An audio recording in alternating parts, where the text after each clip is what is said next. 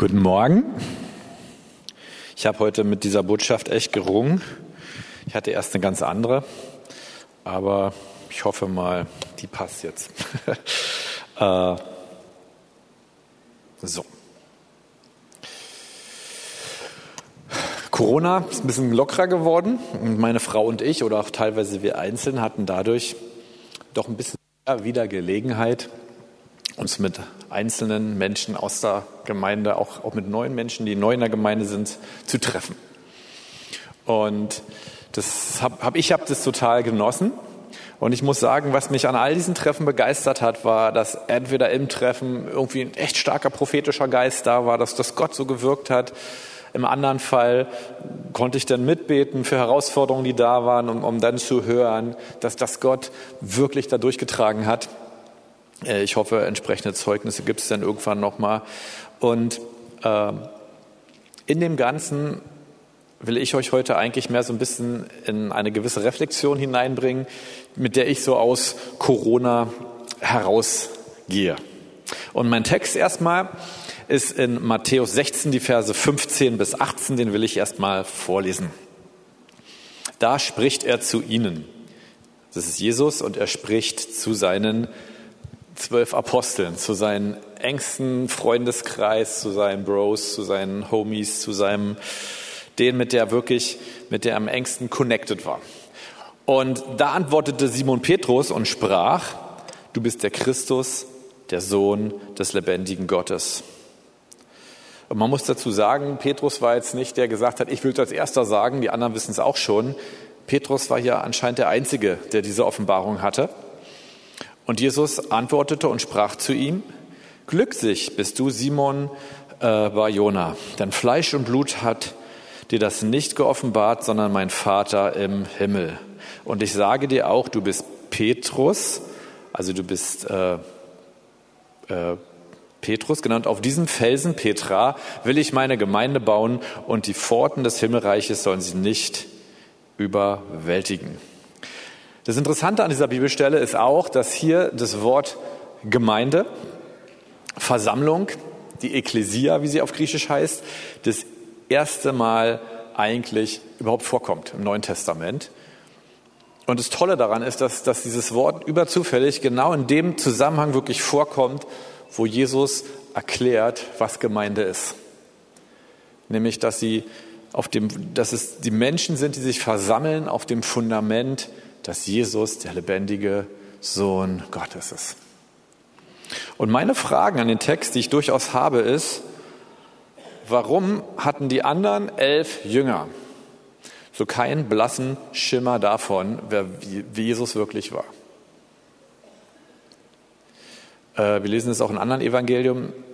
Nur Petrus ist wirklich herausgehauen mit dieser Offenbarung. Und wenn die anderen elf Apostel so gar keinen Schimmer hatten von dem, dass Jesus wirklich Sohn Gottes war und dass er der verheißene Messias war. Warum hat Jesus sie sich überhaupt angetan sozusagen? Warum hat Jesus sie überhaupt erwählt? Die, dritte, die, die nächste Frage ist aber auch für mich, habe ich selbst eine solche Offenbarung vom Vater? Und die dritte Frage, wie führt Jesus die anderen Jünger in diese Erfahrung? Slash, wie können wir andere Menschen in diese Erfahrung der Offenbarung vom Vater bringen, dass der Vater uns Jesus als den Sohn Gottes offenbart. Äh, und ich, mich, für mich waren diese Fragen regelrecht auch bohrend jetzt so nach Corona, weil ja vieles von dem, was Gemeinde war, gar nicht mehr da ist oder war. Man durfte sich gar nicht mehr treffen. Wir haben das Glück, dass Gott uns mit so einem viel zu großen Raum hier gesegnet hat, so dass wir ohne Anmeldung hier alle reinpassen mit den richtigen Abständen. Äh, bin ich sehr dankbar für. Andere Gemeinden, die konnten sich gar nicht mehr treffen in dieser Zeit. Und ich bin natürlich auch im Austausch mit anderen Pastoren und wir merken schon alle, Gemeinde geht nach Corona anders weiter. Und deswegen auch diese Botschaft heute. Wenn wir jetzt mal zurückgucken, was ist Gemeinde im Alten Testament? Äh, dann kommt auch hier dieses Wort, ist natürlich hier aus dem Hebräischen, Eda, äh, an einer Stelle überzufällig vor, wo das Volk Israel, die Nachkommen von Abraham und Sarah, die Großfamilie sozusagen von ihnen. Sie sind ja nach Israel, äh, nach Ägypten gezogen wegen einer großen Hungersnot vor 3000 noch was Jahren und sind dort gewachsen. Und nun hat Gott Mose berufen, sie aus Ägypten herauszuführen ins verheißene Land. Und der Pharao will nicht so richtig und dann gibt es eine Plage nach der nächsten. Und bei der letzten Plage äh, weist Gott sein Volk an, dieses Passalam zu schlachten, damit, wenn der, der Todesengel kommt, an den Häusern der Israeliten, der Hebräer vorübergeht und ihre Erstgeburt nicht schlägt. Und das, dieses Lamm, was dort geschlachtet wurde, das ist ja ein Symbol auf Jesus. Es ist ein Symbol auf unseren Erlöser, auf den Gesalbten. Und hier steht im 2. Mose 12, Vers 3, redet zu der ganzen Gemeinde Israels und sprecht, am zehnten Tag des Monats nehme sich jeder Hausvater ein Lamm, ein Lamm für jedes Haus. Das, was hier Gemeinde ist, was hier Versammlung ist, ist einfach eine Familie. Und Gemeinde hat nicht erst in der Apostelgeschichte angefangen, sie hat mit Abraham und Sarah, dem Vater des Glaubens, angefangen und seinen Nachkommen. Und es war eine Familie, es war ein Beziehungsgefüge mit einer Verheißung. Es brauchte beides. Es, es war A, das, die Ethnie in diesem Fall im Alten Testament, aber es war gleichzeitig etwas, was sie im Glauben verbunden hat, nämlich die Verheißung, dass Gott sein Volk immer wieder erlösen will und dass ein Retter, ein Erwählter kommen wird. Das Problem im Alten Testament war ein Stück weit zum Schluss, äh, dass mehr oder weniger ein geistlich Beziehungsgefüge übrig blieb, aber eigentlich nichts mehr vom Warten auf den Messias, nichts mehr vom Glauben und vom, von der Sehnsucht nach der Herrlichkeit Gottes. Und das letzte Buch des Alten Testamentes, dann das, das Buch Malachi, Prophetenbuch drückt es eigentlich sehr, so deutlicher aus als alle anderen, wie dieses Volk, äh, was wir trotzdem lieb haben, wie es Gott betrügt.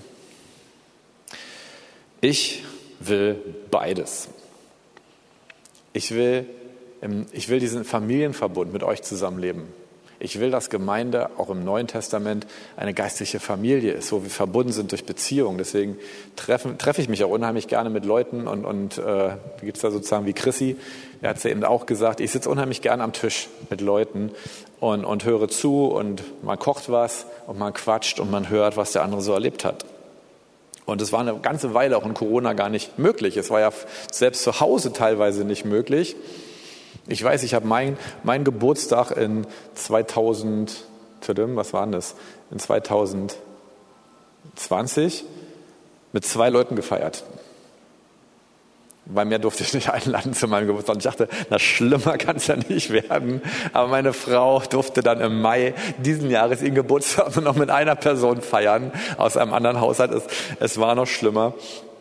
Und jetzt ist ja das Schöne, jetzt lässt Corona wieder dieses Treffen zu.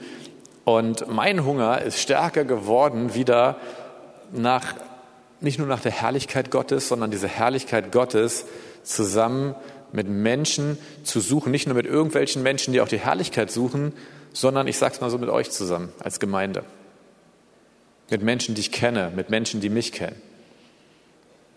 Mit Menschen, die meine Fehler kennen, deren Fehler ich kenne und trotzdem gehen wir zusammen und ertragen uns gerne in Liebe, weil wir dieses Ziel gemeinsam haben, diese Herrlichkeit zu suchen. Paulus drückt es sehr schön aus in Epheser 4, die Verse 15 und 16 sondern wahrhaftig in der Liebe heranwachsend in allen Stücken zu ihm, der das Haupt ist, der Christus. Von ihm aus verbringt der ganze Leib, zusammengefügt und verbunden durch alle Gelenke, die einander Handreichung tun, nach dem Maß der Leistungsfähigkeit jedes einzelnen Gliedes das Wachstum des Leibes zur Auferbauung seiner selbst in Liebe. Jetzt wisst ihr, warum Petrus über Paulus sagt, dass es immer gar nicht so leicht zu verstehen ist, was er sagt. Aber das, was den Leib Christi. Und das ist einerseits natürlich der ganz große Leib Christi, aber es ist auch die lokale Ortsgemeinde und das macht auch hier keinen Unterschied. Was uns zusammenhält, sind einerseits Beziehung. Es sind äh, die Gelenke, die Handreichung, das, das Miteinander. Und auf der anderen Seite ist es dieser Wunsch und der Antrieb, zu Christus hinzuwachsen, der das Haupt ist. Und beides ist wichtig und beides hat seinen Anteil. Und beides muss aufgebaut werden. Und ist es vielleicht auch die Antwort darauf, dass Jesus bei elf Jüngern immerhin trotz mangelnder Offenbarung darüber, wer er ist, es trotzdem gerne mit ihnen ausgehalten hat, gern die Freundschaft zu ihnen gepflegt hat.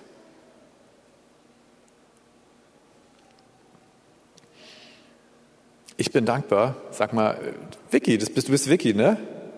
Bist du es doch? Ich habe dich nicht gleich erkannt. Schön, dass du da bist. Gib mal Vicky einen Applaus. Vicky ist äh, mal wieder hier. Ihr kennt sie, glaube ich, nicht. Ich kenne sie noch aus ganz alten Bibelschulzeiten. Genau, muss einfach sein. Wir sind ja Gemeindefamilie, äh, weil es gar nicht äh, strategisch war, spontan. Ich bin dankbar dafür, dass für mich neben allen Offenbarungen Gottes diese Gemeinde dieses Beziehungsgefüge ist.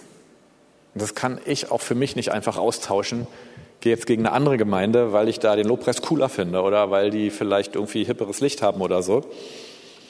Und ich muss anders auch sagen, meine größten Traumata in der Gemeinde habe ich dort gehabt, wo Menschen wegen einer Lehre oder wegen Leitungsstrukturen, in denen sie nicht so den Platz fanden, die Beziehung zu mir oder zu anderen gekappt haben.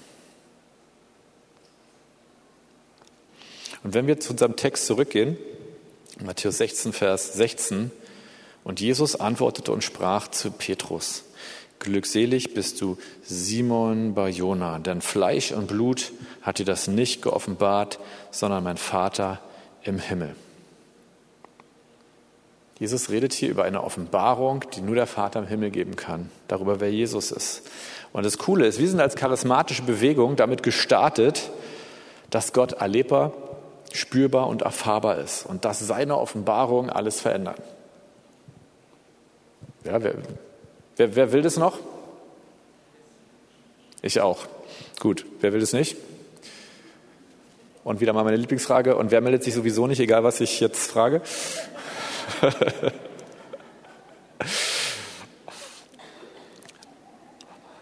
Diese Definition von Gemeinde haben beileibe nicht alle Kirchen dieser Erde. Deswegen fühle ich mich hier auch wohl. Deswegen mag ich die pfingstlich-charismatische Bewegung, die genau damit gestartet ist. Und Jesus sagt auch, und ich sage dir auch, du bist Petrus, und auf diesen Felsen will ich meine Gemeinde bauen, und die Pforten des Totenreichs sollen sie nicht überwältigen. Was ich an diesem Satz so schön finde, ist, dass nicht wir Gemeinde bauen, sondern Jesus baut seine Gemeinde. Auch nicht wir Pastoren. Ja, wir, wir können Ziele planen, wir können irgendwelche Leitungsstrukturen entwickeln, müssen wir auch zwangsweise. Sonst sind wir nur noch Kraut und Rüben. Aber das, was Gemeinde baut, ist Jesus. Und das ist auch gut so.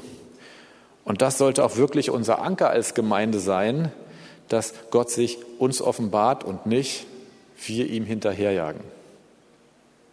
Der Satz klingt sehr leicht, ich wiederhole ihn nochmal.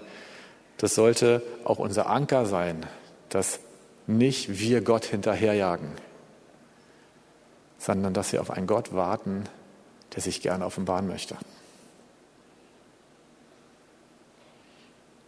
Ich war leider bei der Gebetszeit äh, vor, vor einer Woche jetzt sozusagen. Ich konnte leider nicht so viel da sein, weil wir, wie gesagt, einen kleinen, kleinen Schnüttel zu Hause haben. Und dann kann natürlich immer nur einer abends gehen. Äh, aber ich, ich liebe diese Zeiten, am Freitag war ich ja dann doch hier, ich liebe diese Zeiten, wo wir zusammen wirklich Gott suchen. Ich liebe diese Zeiten auch heute Morgen im Gottesdienst. Äh, die Band wollte ja nicht mit ihrer Performance glänzen und zeigen, dass sie jetzt eine coole Band sind, sondern das Ziel dieser Band, was sie übrigens sind, finde ich, ja, nochmal, ist aber das, was diese Band wirklich ausmacht, ihr dürft gleich klatschen, dann kommt der eigentliche Teil, ist, dass sie diesen Wunsch und diesen Hunger haben, dass wir alle zusammen uns in der Gegenwart Gottes durch diese Lieder bewegen. Und diese Lieder sind ja praktisch etwas, was uns eins. Wir können alle zur gleichen Zeit den gleichen Ton und das gleiche Wort singen.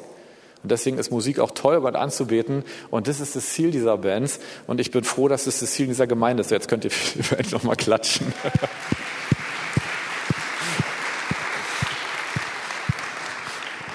Und ich liebe es ja, auch diesen Schwung dabei zu erleben, äh, auch bei den anderen Bands. Äh, und Jesus war einige Male ziemlich gefrustet darüber, dass seine Jünger überhaupt nichts von seiner Lehre verstanden. Wenn du hier sitzt und gerade überhaupt nicht verstehst, worüber ich lehre, kein Problem. Wenn du überhaupt nicht verstehst oder wenn du hin und wieder oder überhaupt denkst, oh, ich tue mich schwer damit zu verstehen, was die Leute sagen, ist überhaupt kein Problem. Weil Jesus hatte das gleiche Problem mit seinen zwölf Aposteln. Und das ist unheimlich ermutigend auch für mich. Und ich weiß, dass hoffentlich keiner von euch hier in dieser Gemeinde ist, äh, wegen meiner Predigten oder wegen der Predigten von jemand anders, sondern dass ihr alle in dieser Gemeinde sind, weil ihr Beziehung habt und weil ihr in diesem Beziehungsgefüge lebt. Und ich hoffe, dass wir auch in der Gemeinde mit einer bunten Vielfalt von unterschiedlichen Predigern euch das Wort Gottes immer wieder in unterschiedlichen Facetten verkündigen dürfen. Aber das, was uns ausmacht, sind die Offenbarungen und die Gemeinschaft. Und darauf will ich immer wieder hinaus. Was ist die Aufgabe von Gemeinde?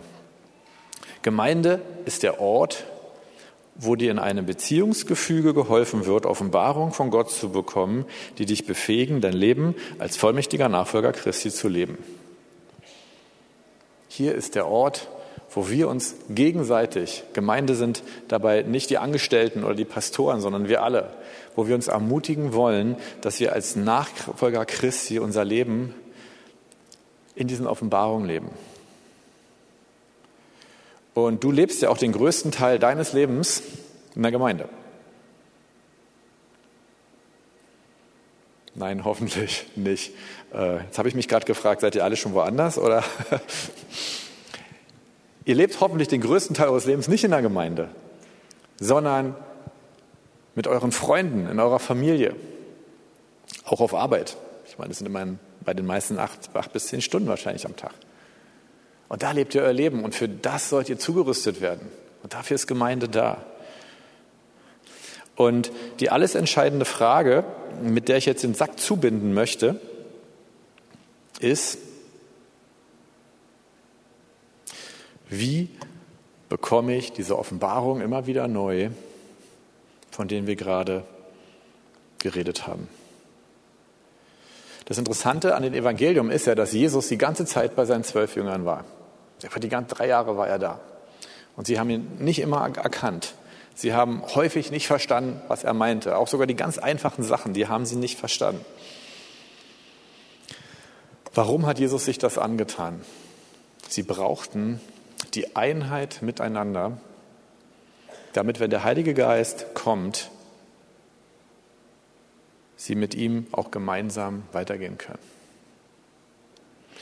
Jesus hat einen Trupp von total unterschiedlichen Menschen gehabt, ja. Und ich weiß nicht, ob ihr immer wieder mal diese, diese Staffel, diese Neuverfilmung vom Leben Jesus guckt, The Chosen, ja. Äh, die ist toll. Äh, müsst ihr so eine App runterladen auf eurer Device und dann könnt ihr die da gucken. Und, und diese Folge, die, die zeigt schöner als alle anderen, wie unterschiedlich diese Apostel waren wie die total unterschiedlich getickert haben. Ob die jetzt genauso waren wie in dem Film, wissen wir zum Großteil nicht. Ja, der, der, der liebe Matthäus, der wird da zum kleinen Autisten äh, oder zum großen Autisten. Aber das, was sie dadurch darstellen, ist diese, diese zwölf Jungs und auch die Frauen, die mit dabei waren, die waren alle grundverschieden. Die kamen aus total unterschiedlichen Backgrounds. Aber diese drei Jahre mit Jesus haben sie in einem eins gemacht, gerade als Jesus weg war nämlich in dem, wir wollen unseren Jesus wieder haben. Und sie haben ihn wiederbekommen, denn er ist auferstanden von den Toten. Und damit sind sie losgezogen in Einheit, obwohl sie unterschiedlich waren, weil sie unterschiedlich waren, aber genau diese beiden Elemente, über die ich heute rede, hatten. Sie hatten den Hunger nach der Herrlichkeit Gottes, nach der Gegenwart Gottes, aber sie wurden auch durch Gemeinschaft miteinander, wurden sie eins. Und die haben gerungen und die haben sich gezofft. Ja, das, die haben sich mit Jesus und untereinander gezofft, wer der Größte im Reich Gottes wäre und ob man nun Feuer fallen lassen soll, damit eine ganze Stadt mal eben äh, in Schutt und Asche gelegt wird. Und das ist mir nach Corona noch wichtiger geworden, weil ich durch Corona gemerkt habe, diese Gemeinschaft, die ist gar nicht selbstverständlich. Und ich habe auch gemerkt, auch dieser Hunger, in diesem Hunger nach Gottes Herrlichkeit, nach Erweckung, nach mehr zu bleiben, ist auch nicht selbstverständlich. Ich will beides. Und ich merke auch mehr als zuvor, dass diese Einheit, die kostet einen Preis. Das merkt man jetzt gerade mit Corona, konnte man sich so ein bisschen zurückziehen, hatte so ein bisschen seine Ruhe von den anderen, jetzt sind alle wieder da. Und ich denke auch manchmal so, oh, der andere ist ja ganz schön anders als ich. Und manchmal äh, ist es herausfordernd. Für mich ist es gerade wirklich herausfordernd, nicht im schlimmen Sinne, äh, sondern weil ich genau sage, ich, ich möchte, ob das in der Gemeindeleitung ist oder woanders, ich möchte die anderen so in ihren Gaben zu schätzen wissen, wie sie sind. Und das ist wichtig für uns. Das gibt drei Möglichkeiten eigentlich, wenn wir in dieser Herausforderung stehen, dass wir merken, da sind Menschen in meiner Gemeinde und mit denen habe ich ein Problem. Und hier bin ich ganz praktisch beim Evangelium, damit wir beides in Zukunft haben, die Herrlichkeit und die Gemeinschaft. Entweder ich höre zum Beispiel irgendwas Negatives über die Person und denke, das ist wirklich schlimm. Also wenn das wirklich so ist, na, ich weiß nicht. Entweder ich gehe hin zu der Person selbst und frage sie. Oder ich decke mit Schweigen zu, und zwar nicht nur meinen Mund, sondern vor allen Dingen mein Herz. Und dann rede ich auch nicht mit anderen drüber. Und trotzdem sind wir so unterschiedlich. Und ich will auch den, der ganz anders ist als ich, einfach in Liebe annehmen. Und das ist heutzutage auch gerade nach Corona nicht mehr selbstverständlich. Ein schönes Zitat dazu ist, Gott muss verrückte Menschen lieben, sonst hätte er nicht so viele davon gemacht. Das Zitat ist aus Rambo 2, aber ich finde es trotzdem gut. Und das heißt, dass Vergebung nicht dein persönliches Thema ist, damit du mehr von Gott erlebst. Sondern da, wo wir anderen Menschen nicht vergeben, da, wo wir unsere Beziehungen nicht klären, halten wir die Erweckung und die Herrlichkeit Gottes auf. Da, wo wir Beziehungen in, in der Gemeinde oder sonst nicht klären, halten wir die Erweckung und die Herrlichkeit Gottes auf. Weil Gott Beziehung so wichtig ist. Er will es mit uns machen. Er will mit, mit dir in die Erweckung hineingehen. Und deswegen auch dieses Thema, weil, weil wir brauchen beides. Und da will, nach, will ich dir Hunger machen, danach zu streben, dass, dass, dass, wir, dass wir beides erleben. Ich mag auf der einen Seite die Apostelgeschichte total, weil man liest, die hatten beides. Die hatten eine krasse Herrlichkeit und die hatten eine krasse Gemeinschaft. Aber wir müssen auch sehen, die Apostelgeschichte, das waren alles Judenchristen in Jerusalem. Die meisten von uns werden wahrscheinlich Heidenchristen sein. Ich, ich lasse jetzt mal keine Hände heben hier oder so. Und wir haben ganz andere Umstände. Aber es gilt für uns als Gemeinde das Gleiche. Und wir wollen keine Einheit haben, dass gleichförmig alle einem Leiter folgen. Wir wollen keine Einheit haben, wo äh, wo alle die gleichen Sachen anziehen oder wir nur eine Art und Weise haben, wie wir uns in einer Struktur treffen dürfen. Deswegen mag ich jetzt dieses neue Kleingruppenkonzept, wo, wo total Offenheit ist für Vielfalt. Und äh, aber das Wichtige, was da drin sein soll, ist Gemeinschaft und Hunger nach Herrlichkeit. Und das möchte ich mit euch zusammen nach Corona neu entdecken. Und vielleicht denkt ihr, das ist jetzt ja nicht so die krasse Offenbarungspredigt über was ganz Neues, aber es macht Gemeinde für mich zu dem, was es ist. Und ich wünsche mir das wieder ganz neu mit euch.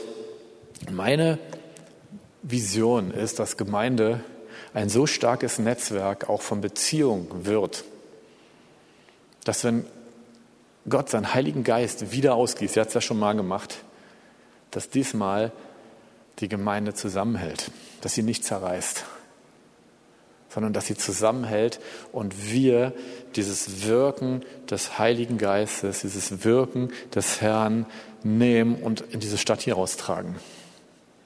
Mit vielen anderen Gemeinden zusammen. Das ist meine Vision. Und deswegen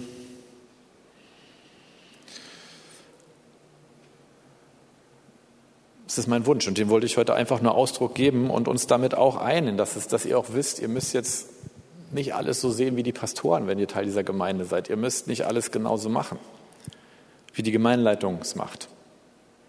Aber wir wollen eins sein, indem wir das Beste aneinander suchen, indem wir nicht schlecht übereinander reden, weil wir ein Ziel haben, nämlich nicht nur gute Gemeinschaft, sondern weil wir dieses Ziel haben, in dem wir alle gestartet sind in dieser Gemeinde. Wir wollen die Herrlichkeit Gottes erleben. Und wir können es nicht voneinander trennen. Und das, das ist mir nach Corona so bewusst geworden. Das ist mir vor allen Dingen da bewusst geworden, wo ich, wo ich dann gute Gemeinschaft hatte mit Leuten und auf einmal gemerkt habe, uh, hier ist echt eine Menge Gott in diesen Treffen drin. Das finde ich cool. Und es hat mir Hunger gemacht nach noch mehr. Petrus hat Offenbarungen vom Vater bekommen, als er mit den anderen Aposteln zusammen Jesus nachfolgte. Und wir bekommen sie, wenn wir gemeinsam Jesus nachfolgen und einander in Liebe ertragen. Sie sind da. Wir müssen Gott nicht hinterherjagen, dass er uns Dinge offenbart, sondern Gott will uns diese Offenbarung gerne geben. Und viel mehr möchte ich heute gar nicht sagen. Ich, ich weiß auch, dass eine Predigt sowas eigentlich nicht verändert, sondern genau diese Gemeinschaft, in, in der wir unser Leben teilen, in der wir über diese Dinge reden, wo wir füreinander beten, wo wir Anteil nehmen und im Gebet mittragen und uns wieder treffen und, und wieder zusammen beten und dabei aber auch die Zeit zusammen genießen. Und das ist Gemeinde. Und ich möchte jetzt eigentlich zum Abschluss beten. Die Band darf nach vorne kommen.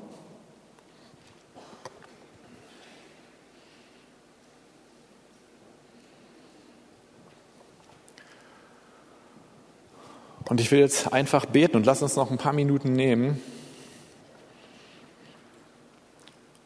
wo wir Gott sagen, dass wir Hunger nach ihm haben und wo wir auch eine Grundsatzentscheidung treffen. Hoffentlich kannst du diese Entscheidung treffen, zu sagen, Gott, ich will nicht mehr in ungeklärten Beziehungen leben. Und wenn ich was Schlechtes über jemand anders gehört habe, dann will ich erst mal hingehen und hören, was die Person dazu sagt. Ich will erst mal gucken, ob das überhaupt stimmt. Ich habe ich hab wirklich, muss ich euch mal sagen, ich habe so gewaltig viele Lügen im Rahmen nur dieser Gemeinde über drei Ecken kommen, die dann immer zu einem gehört, wo Leute Sachen erzählt haben, wo ich dachte, das hat so gar nichts mit der Wahrheit und der Realität zu tun. Und das, das schlawinert dann so rum. Und es ist eine wirksame Kraft der Lüge. Die macht Gemeinde kaputt. Ich merke aber, dass überall da, wo Menschen in Beziehung zusammenstehen, da kommt diese Kraft nicht rein. Sondern nur da, wo Menschen ohne diese Beziehung zusammenstehen, da kann sie rein.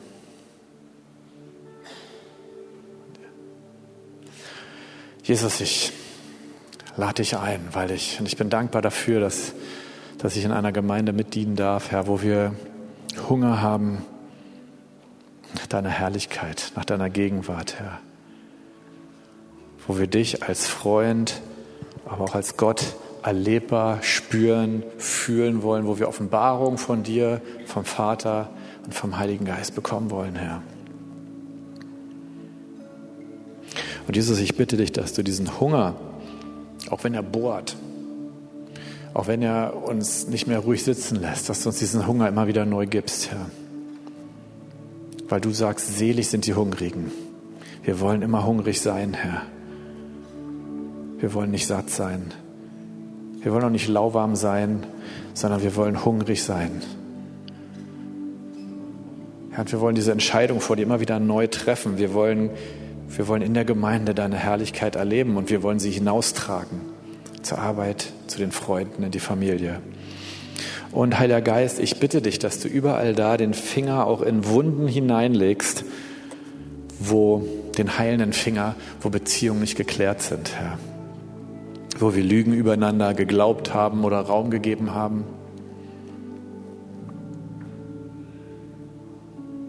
Und Herr, das können wir nicht machen, das kann ich ja auch nicht beschließen oder irgendjemand anders, aber ich bitte dich, Herr, dass du genau, Jesus, dass du deine Gemeinde baust. dass du sie dadurch baust, dass du uns in unseren Beziehungen eins machst, dass wir in Liebe füreinander da sind und dass wir gemeinsam durch deine Offenbarung, durch deine Herrlichkeit hinwachsen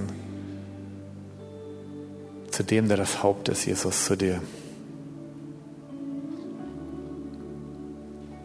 Und danke, dass du das möglich machst, weil du für uns am Kreuz gestorben und auferstanden bist. Und ich danke dir, Herr, dass, dass du mit deinem Heiligen Geist wieder durch diese Gemeinde fegen wirst. Ich danke dir, dass wir wieder sehen würden, dass dein Heiliger Geist sich wieder ausgießen wird, Herr. Du wohnst ja in jedem von uns, aber du willst, hast, noch viel mehr, Herr, was du tun möchtest. Wir wollen dir sagen, wir wollen mehr.